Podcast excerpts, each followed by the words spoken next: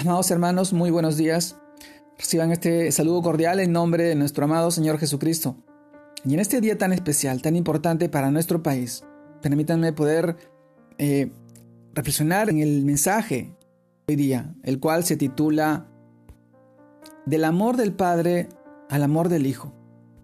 Y esto nos lleva al pasaje de Juan, capítulo 3, verso 16, un texto muy conocido para nosotros, en la cual nos dice, porque de tal manera amó Dios al mundo, que ha dado a su Hijo unigénito, para que todo aquel que en Él cree no se pierda, mas tenga vida eterna. Juan capítulo 3, verso 16. Del amor del Padre al amor del Hijo. Amados hermanos, un pasaje muy importante en el cual todos nosotros como hijos de Dios conocemos y hemos reflexionado en él. El amor del Padre fue tan grande, tan inmenso, que dio a su propio Hijo por nosotros. cuando su palabra dice de tal manera amó al mundo, se está refiriendo a que de tal manera te amó a ti y a cada uno de nosotros, que entregó a su propio Hijo para que nuestra alma no fuera destruida por nuestros delitos, por nuestros pecados, por nuestras rebeliones. Este amor inmenso del Padre se reveló a través de Jesús, y cuando conocemos y recibimos el amor del Hijo como un regalo maravilloso, encontramos nuestro propósito. Así como el Hijo tenía un propósito al venir al mundo, al hacerse hombre y morir en la cruz por nuestra salvación, el cual encontramos en el libro de Filipenses capítulo 2 versos 6 al 11. Así también cuando Cristo nos encuentra a nosotros, por fin encontramos el verdadero propósito de nuestra vida. Entonces, yo te pregunto si quieres encontrar el propósito para el cual tú viniste a la tierra, debes conocer el amor de Cristo y experimentarlo todos los días, a diario. Cristo también tuvo que tomar la decisión de venir a salvarte, porque Él estaba en un principio con el Padre, siendo igual a Dios. Nuestro amado Señor se despojó por amor a ti, de todo para salvarte del pecado.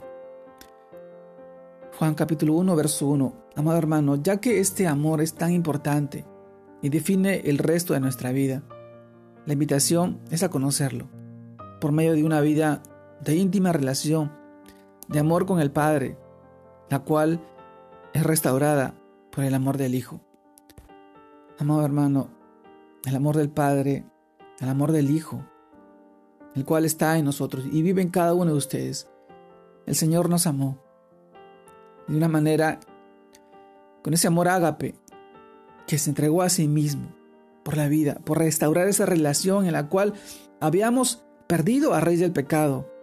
El hombre se separó de Dios porque pecó y cayó, reconociendo que la raza humana es una raza caída a raíz del pecado. Pero nuestro amado Señor Jesucristo vino a restaurar esa relación con el Padre porque solamente hay un solo mediador entre Dios y el hombre, y es Jesucristo, hombre. Nuestro amado Jesús, nuestro Señor y Salvador, el único Hijo, el unigénito, para que todos nosotros, que creemos en Él, obtenemos vida eterna y no nos perdamos, no sigamos emanecidos, ciegos por nuestros delitos, por nuestra corrupción, por nuestra maldad.